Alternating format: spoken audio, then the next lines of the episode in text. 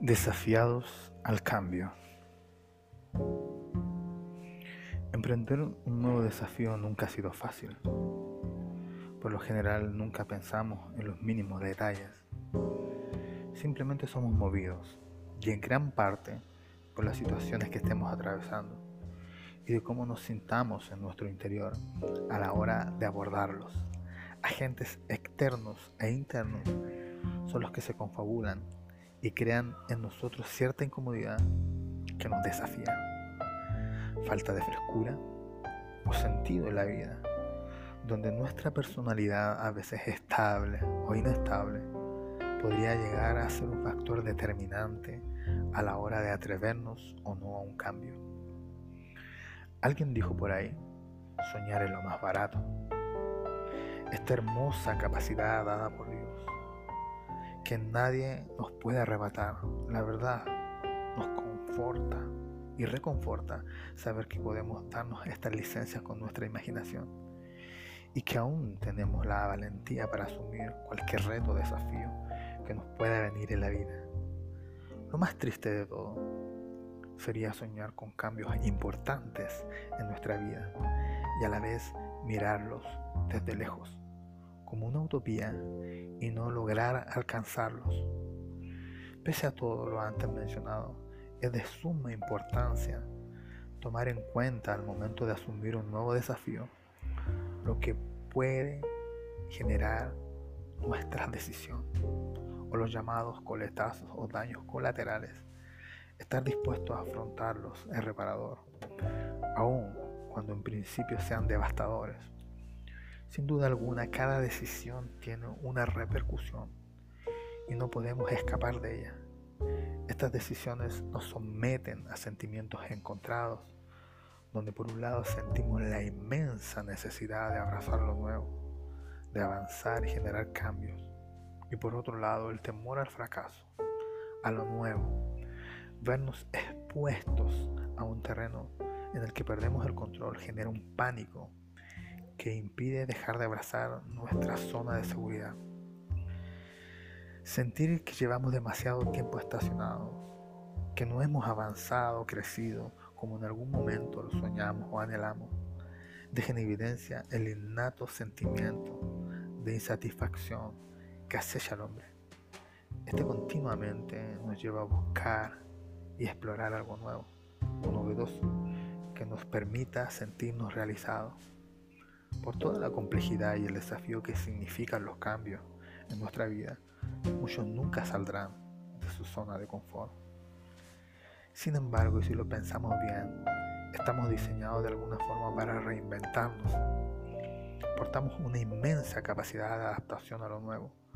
Cualquiera que se niega a esto se niega a crecer o a avanzar, se niega a sí mismo, ya que la renovación es necesaria, nos muda, ella nos habla de crecimiento y madurez.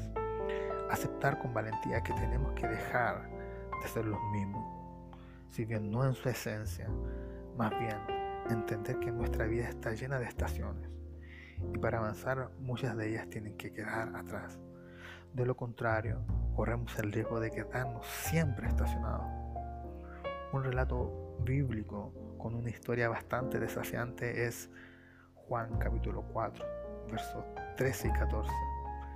Y dice, todo el que beba de esta agua volverá a tener sed, respondió Jesús.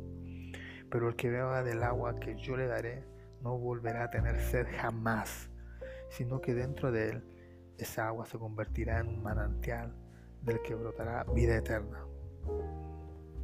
Todos en algún momento hemos leído, escuchado de este encuentro, la mujer samaritana y como ella resiste en primera instancia entablar un diálogo con nuestro Señor Jesús, teniendo como argumento un tema cultural y sus diferencias con respecto a sus creencias.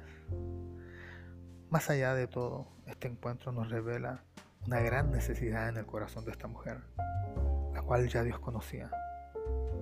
Todo comienza con Jesús pidiéndole agua, rompiendo así todo prejuicio humano establecido por los hombres hemos de resaltar dentro de esta conversación como el agua natural que todos conocemos y por lo cual comienza este diálogo va evolucionando a medida que avanza la conversación, hasta que en algún momento deja de ser lo primero y se convierte en algo más profundo y de una magnitud inimaginable que envuelve y seduce el corazón de esta mujer, quien en ningún momento pierde la perspectiva de lo hablado.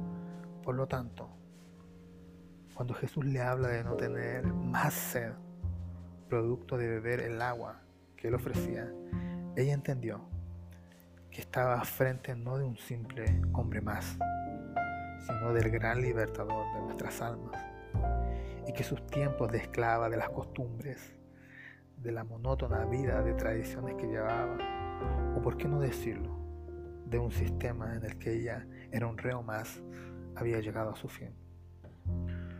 Una sed que merecía ser saciada a través de cambios drásticos, de un encuentro y conocimiento con el autor y consumador de nuestra fe. Nunca se vio tan expuesta ni desnuda en su interior. Sus más íntimos pensamientos y sentimientos descubiertos en su totalidad le desafiaban a un cambio real. Sed. ¿Por qué sed? ¿De qué? Sed de una motivación interna. Una que nos mueve, que nos lleva a sentirnos plenos sed de vivir algo verdadero, algo real. Hablamos de una sed que no puede ser saciada por lo natural o lo ordinario. Una sed tan grande, o si lo quieres llamar una disconformidad, lo bastante grande, que solo Dios, el más grande, la puede apagar.